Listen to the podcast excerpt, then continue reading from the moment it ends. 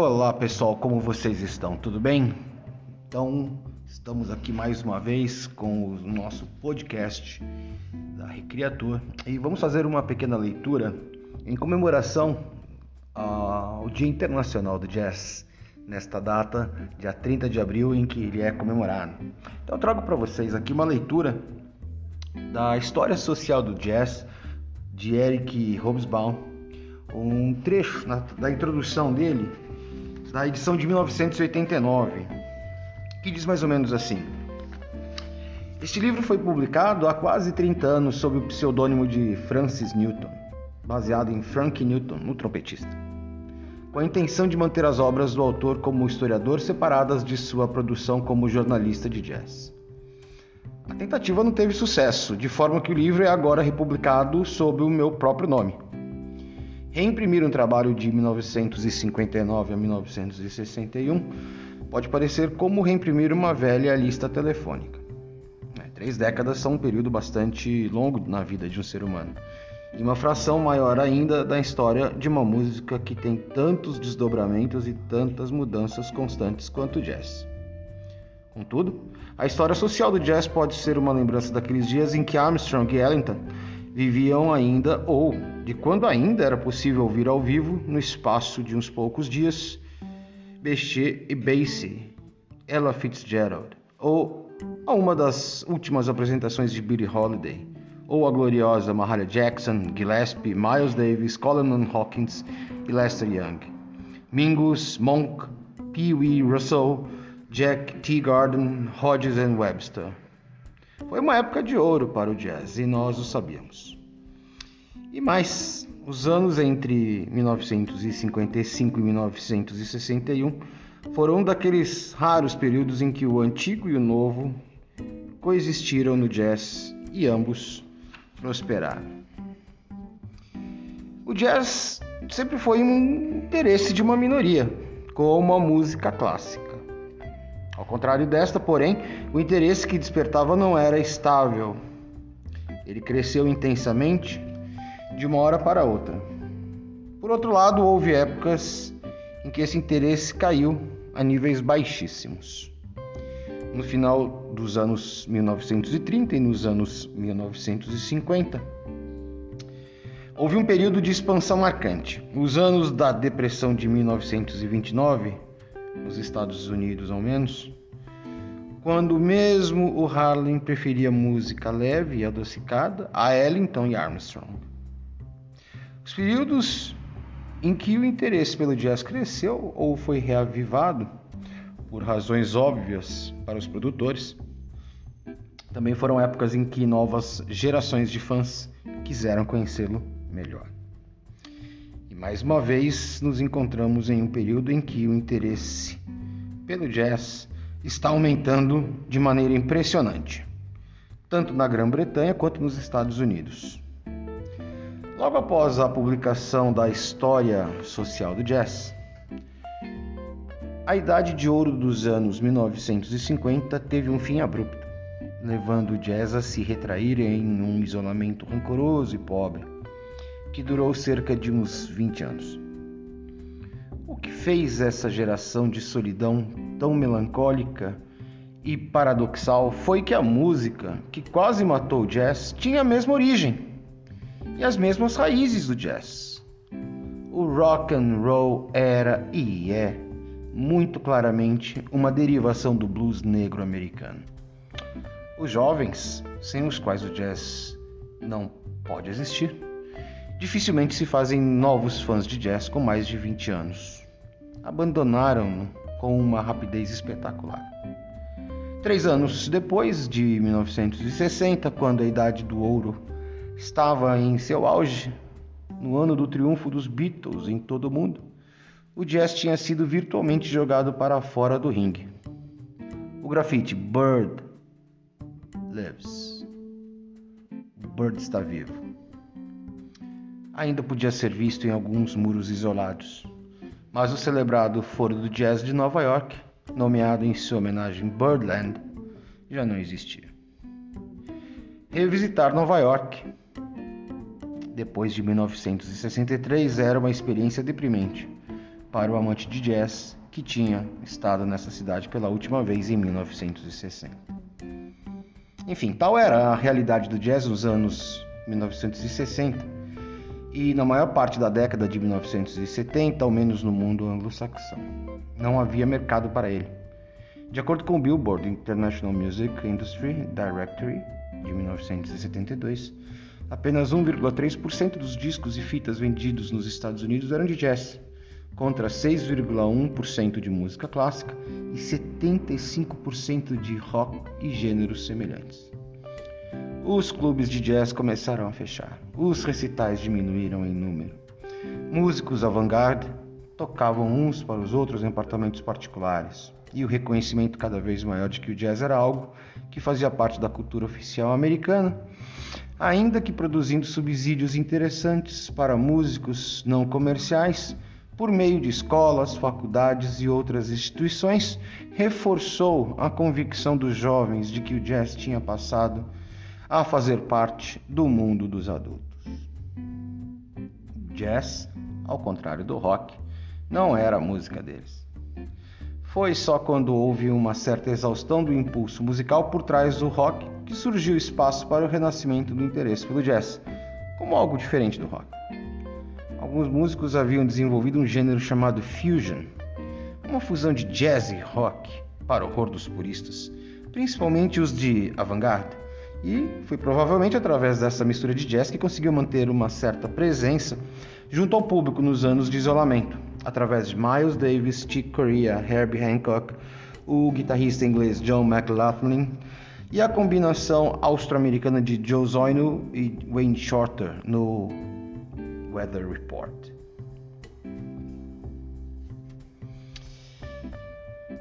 Inicialmente parecia não haver hostilidade ou incompatibilidade entre, entre, o jazz e o rock, ainda que para os leitores atentos da história social do jazz não passará despercebida a atitude de condescendente superioridade com que os críticos e, acima de tudo, os músicos profissionais de jazz tratavam os primeiros triunfos do rock and roll, cujo público parecia incapaz de distinguir entre um Bill Haley, Rock Around the Clock, e um Chuck Berry. Uma distinção crucial entre jazz e rock é que o rock nunca foi uma música de minoria. O rhythm blues, como foi desenvolvido depois da Segunda Guerra Mundial, era a música folk dos negros urbanos nos anos 1940, quando um milhão e meio de negros deixaram o sul em direção ao norte e aos guetos do oeste. Eles formavam um novo mercado que passou então a ser suprido por pequenas gravadoras independentes, como Chess Records, fundado em Chicago em 1949 por dois imigrantes poloneses ligados ao circuito de casas noturnas e especializados no assim chamado estilo Chicago Blues. Por exemplo, Muddy Waters, Howlin' Wolf, Sonny Boy Williamson e gravando, entre outros, Chuck Berry, que provavelmente ao lado de Elvis Presley foi a maior influência que o rock and roll sofreu nos anos de 1950. Enfim, uma linguagem cultural universal não pode ser julgada pelos mesmos critérios que um tipo especial de música erudita. E não havia e não há motivo para se julgar o rock pelos padrões do bom jazz. No entanto, o rock privou o jazz da maioria de seus ouvintes em potencial, pois os jovens se sentiam por ele atraídos aos bandos, encontravam nessa música, ainda que de maneira simplificada e embrutecida, muito, se não tudo, do que fazia com que os mais velhos fossem atraídos pelo jazz. Ritmo, uma voz ou o som imediatamente identificáveis, espontaneidade real ou fingida e vitalidade, e uma maneira de transferir emoções humanas diretamente para a música. Além disso, eles descobriram tudo isso em uma música aparentada com jazz. Por que eles precisariam do jazz? Com raras exceções, os jovens que teriam sido convertidos para o jazz tinham agora uma alternativa. Durante as décadas negras, a situação da nova vanguarda era paradoxal. O afrouxamento da estrutura tradicional do jazz, seu movimento cada vez mais voltado para algo parecido com a música clássica avant-garde, o expuseram a todos os tipos de influência não jazzística vindos da Europa, da África, do mundo islâmico, da América Latina e principalmente da Índia. Nos anos 1960 ele passou por uma variedade de exotismos, em outras palavras, se tornou menos americano do que antes. Talvez pelo fato do público americano ter diminuído em importância em termos relativos, talvez por outras razões, depois de 1962. O free jazz se tornou o primeiro estilo de jazz cuja história não pode ser escrita sem que se leve em consideração ah, importantes evoluções europeias e poderíamos acrescentar de músicos europeus. Bom, a principal inovação do rock foi a, foi a tecnológica. Foi ela que possibilitou o grande avanço da música eletrônica. Os pedantes poderão dizer que no jazz houve pioneiros na eletrificação de instrumentos. Uh, por exemplo, Charlie Christian revolucionou a guitarra da mesma forma que Billie Holiday transformou o uso da voz humana, associando-a ao microfone pessoal. E que as formas revolucionárias de gerar som, como sintetizadores, já haviam sido utilizadas em concertos musicais de vanguarda. Não se pode negar, no entanto, que o rock foi a primeira música a usar sistematicamente instrumentos elétricos em lugar de instrumentos acústicos, e a se valer da tecnologia eletrônica, não apenas para efeitos especiais, mas para o repertório normal aceito pelo público de massa. Foi a primeira música a fazer dos técnicos de som e profissionais de estúdio parceiros em termos equalitários na criação de um número musical, principalmente porque a incompetência dos artistas de rock era geralmente de tamanhas proporções que não se poderiam reproduzir e produzir gravações ou mesmo apresentações de outra maneira. É claro que tais inovações não poderiam deixar de influenciar músicos de talento, é evidente, e originalidade genuínos. A segunda inovação do rock diz respeito ao conceito de conjunto. O conjunto de rock não só desenvolveu uma instrumentação original por trás da voz ou das vozes basicamente percussão e baixo, mas se constituía especialmente em uma unidade coletiva, em vez de um pequeno grupo de virtuosos tentando demonstrar as suas habilidades. É claro que, ao contrário do que acontecia nos grupos de jazz, eram raríssimos os casos de componentes individuais de conjuntos de rock que tinham alguma é, habilidade a demonstrar. Né? Além disso, o dito conjunto deveria idealmente ser caracterizado por um som inconfundível, uma marca sonora através da qual o conjunto, ou melhor, os técnicos de estúdio, tentavam estabelecer a sua individualidade. E ao contrário das grandes bandas de jazz, os grupos de rock eram pequenos. Eles produziam um grande som, que não significa necessariamente um grande volume de som, embora o rock costume dar preferência à amplificação super forte, com um número mínimo de integrantes. Isso ajudou a trazer os pequenos grupos de jazz de volta a algo que se havia perdido de vista na época da sucessão de solos da era do bebop. Ou seja, a possibilidade da improvisação coletiva e da textura de pequenos conjuntos.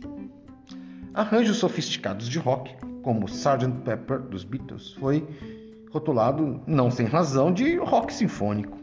Não podiam deixar de dar aos músicos de jazz algumas ideias terceiro elemento de interesse no rock era o seu ritmo insistente e palpitante.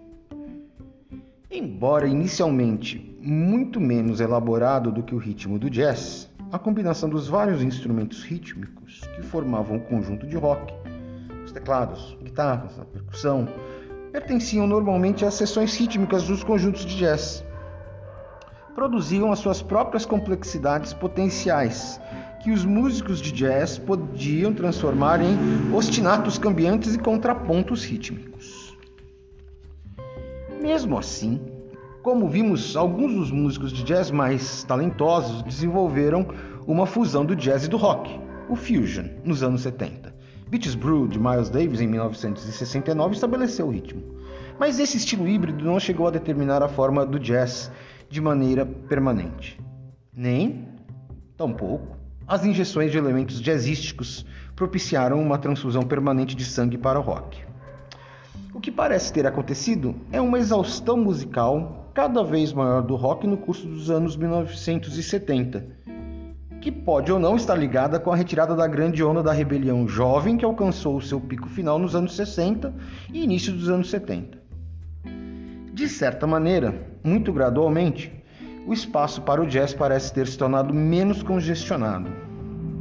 Começava-se a perceber que os jovens estudantes mais informados a respeito de moda voltavam a tratar com maior respeito os pais de seus amigos que tinham discos de Miles Davis. No final dos anos 70, no início dos anos 80, havia sinais claros de um certo revival, um retorno ao jazz. Embora aquela altura grande parte do repertório clássico de jazz estivesse congelada em uma imobilidade permanente, ah, pela morte de tantas grandes figuras responsáveis por seu período de formação. O estilo de vida do jazz não favorecia a longevidade. Pois isso, em 1980, mesmo algumas estrelas do desenvolvimento da nova música já tinham desaparecido. Por exemplo, John Coltrane, Albert Ayler, Eric Dolphy, por exemplo. Muito do jazz que os novos fãs aprenderam a apreciar era, portanto, incapaz de modificações e desenvolvimento ulteriores, pois era uma música de pessoas falecidas. Uma situação que iria dar campo para uma estranha forma de ressurgimento, onde músicos reproduziam sons do passado, semelhante ao que aconteceu quando um conjunto sob a direção de Bob Wilber reconstituiu a música e o som da banda de Ellington dos primeiros tempos para o filme Cotton Club. Além disso, inicialmente, uma grande parte dos músicos de jazz que podiam ser ouvidos ao vivo pelos novos fãs era de meia idade ou bastante idosa. Assim, quando escrevi um prefácio semelhante a este para uma reedição italiana da História Social do Jazz, que saiu em 1982, esta introdução aqui é de 1989, os amantes do jazz em Londres podiam escolher entre uma variedade de veteranos. Harry Sweets Edison, Joe Newman, Buddy Tate, Frank Foster, que tinham pertencido à banda de bass tempos atrás. Ned Pierce, conhecido desde a época de Woody Herman, Sherry Mann, Art Pepper, conhecidos desde a era do cool nos anos 50, Al Gray, que voltou para as bandas de swing nos anos 1930, Fermi Young, da geração de 1912, que havia tocado com Louis Armstrong durante muitos anos, e outros integrantes da geração mais antiga. Na verdade, entre os músicos importantes que estavam se apresentando naquela semana, provavelmente o único que não seria imediatamente reconhecível para a maioria dos amantes do jazz da época de 1960 era McCoy Tyner. McCoy Tyner, nascido em 1938, que ficou conhecido por sua atuação junto a Coltrane na década de 1960. O revival ou o reflorescimento do jazz continuou desde então e favoreceu forçosamente o grupo cada vez menor de sobreviventes, alguns dos quais voltaram ao seu exílio na Europa ou saíram do anonimato da televisão, do cinema ou dos estúdios de gravação e passaram a reconstituir conjuntos que haviam se separado há muito tempo, ao menos para alguns tours e ocasiões especiais, como foi o caso do Modern Jazz Quartet ou do Art Farmer Benny Golson Jazztet ele se mostrou especialmente favorável aos sobreviventes da primeira revolução do jazz, pois foi o bebop que surgiu ou ressurgiu como principal estilo de jazz dos anos 1980. O modelo básico para os jovens músicos que foi esse. Por outro lado, o novo revival deixou de fora o antigo retorno à tradição daqueles que desejavam recapturar a música de New Orleans e dos anos 1920. O Thread, o Dixieland, ou qualquer que seja o seu nome, o mais antigo dos estilos eh, de jazz, aquele que, graças à nostalgia dos amantes da classe média branca, cada vez mais de meia idade, melhor resistiu aos ataques de rock, do rock. Mas também, o que já foi dito, nada criou de valor musical. Não sentiu os novos ventos soprando em suas veias. A forma e os desenvolvimentos do atual revival do jazz ainda não podem ser vistos com a devida distância e isenção, e mesmo que pudessem umas poucas páginas introdutórias em um livro republicado, depois de quase três décadas, não seriam o melhor lugar para fazê-lo. Nem mesmo a proporção e a escala desse ressurgimento podem ser precisados ainda. A, sua existência, no entanto, é inegável. A reedição da história social do jazz é um pequeno sintoma marginal desse fenômeno.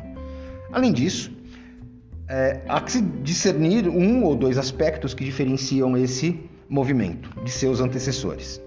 Ele ocorre em uma época em que o jazz já teve tempo de se estabelecer como parte da cultura do século XX, inclusive da cultura musical, o que ainda não era o caso nos anos 1950. Hoje já não seria necessário imaginar que as pessoas para as quais Francis Newton escrevia é, no, New Statesman, no, no New Statesman fossem completamente ignorantes a respeito do assunto. Um público definido por seu editor Kingsley Martin como um funcionário da casa dos 40 anos, isto é, alguém com uma boa cultura é, geral, profissional liberal de meia idade. Por outro lado, os músicos de jazz já não são, de maneira alguma, analfabetos em música e talentos naturais autodidatas. A maioria deles hoje tem educação musical. Algumas vezes, como no caso de Wynton Marsalis, do lado do jazz, e do pianista Friedrich Gulda, do lado clássico, igualmente conhecidos tanto nos círculos clássicos quanto nos jazzísticos. Já não é necessário defender a causa do jazz. Em segundo lugar, durante o exílio de 20 anos, o jazz provavelmente ascendeu tanto econômica quanto intelectualmente no mercado à medida que seu público tornou-se mais velho. Isto é, deixou de ser meramente um entretenimento para acompanhar com os pés, marcando o ritmo ou para dançar e encaminhou-se para um tipo de experiência mais consciente e certamente mais cara. Uma noitada no Ronnie Scott em Londres já não é programa para os duros e ao mesmo vale para um set no Greenwich Village. Aliás, a combinação atualmente em voga em Manhattan de restaurante com jazz ao vivo espelha esse distanciamento do meio mais popular. É, parece igualmente provável que o novo público branco de jazz tenha uma grande quantidade de elementos de classe média e de intelectuais, como se pode inferir pelo grande número de livros sérios sobre o assunto, cuja grande maioria nos Estados Unidos é publicada por editoras universitárias. Isso, bem como o aparecimento de entusiastas antes do underground, dentre eles este autor, Eric Hobsbawm, teve um efeito benéfico no aprofundamento dos conhecimentos sobre o fenômeno do jazz. Terceiro lugar, eu já sugeri que o jazz ao vivo pode, hoje em dia, ser sobrepujado pelo corpo de seus clássicos já mortos. O grande volume de discos das idades de ouro e principalmente nos anos 1940 e 1950, de forma que os músicos criativos da atualidade são mais inspirados pelo passado do que foram seus antecessores. Como já sugerido, e não apenas por vanguardistas desapontados, esta pode ser a primeira era do neotradicionalismo entre os talentos originais. Pois o primeiro tradicionalismo de New Orleans foi um movimento mais de fãs do que de músicos. No entanto, um revival significa recrutar uma nova geração de jovens, incluindo os não abonados e não estabelecidos e certamente aqueles que não estão contentes com o atual estado das coisas. Na Grã-Bretanha, os centros de jazz são locais baratos e estão se multiplicando. É pouco provável que a música tocada ou ouvida pelos jovens seja ou fique confinada aos limites do que é cultural e institucionalmente reconhecido, ou que pode ser comprado com uma renda de classe média, ou mesmo ao que o quinteto de Charlie Parker e Miles Davis tocavam. O jazz não é oficial, estabelecido ou previsível, ou então não será nada. A única coisa que se pode com certeza afirmar a seu respeito é que ele sobreviveu durante os anos mais difíceis de sua carreira extraordinária. Novas levas de homens e mulheres poderão novamente ouvir seus sons maravilhosos pela primeira vez em suas vidas e se apaixonar como nós. Geralmente a época de seu primeiro amor como nós. Eles não saberão que 50 anos mais tarde, através dessa música, serão capazes de reviver maravilhosas revelações da juventude e, se o soubessem, não ligariam. E, no entanto, é verdade. Este livro está sendo republicado conforme a edição impressa em 1961. A única parte atualizada foi a de leitura recomendada, pois a lista de discos recomendados, ao final do livro, já era um registro histórico de que havia disponível para um amante de jazz britânico no início dos anos 60. A história social do jazz foi traduzida para o francês, o italiano e o japonês logo após a sua publicação original, e para o tcheco no início dos anos 1970, graças à devoção de Lubomir Duroska ao jazz, um aficionado desde 1943. Foi reimpresso nos Estados Unidos em 1975 e reeditado, com novas introduções. Em italiano, em 1982, traduzido para o grego por Takis Tsiros, em 1988. Dois amigos que me ajudaram a preparar a história social do jazz, três já faleceram: Dennis Preston, John Hammond Jr. e Ralph Gleason. Eu gostaria de dedicar esta edição à memória dos três, mas especialmente a Ralph Gleason e a Jenny Gleason, em memória dos dias e noites em São Francisco e Oakland, Berkeley e Londres. Como dizia a canção, A good man is hard to find. Esse é um excerto da obra de Eric Hobsbawm, História Social do Jazz, editora Paz e Terra, prefaciado pelo nosso brasileiríssimo Luiz Fernando Veríssimo. Sugestões para contato, sugestões para podcasts, entre em contato conosco em pesquisas@recreatur.org.br. Meu nome é Pedro Abi e eu sou responsável pelo podcast da Recreatur. Muito obrigado.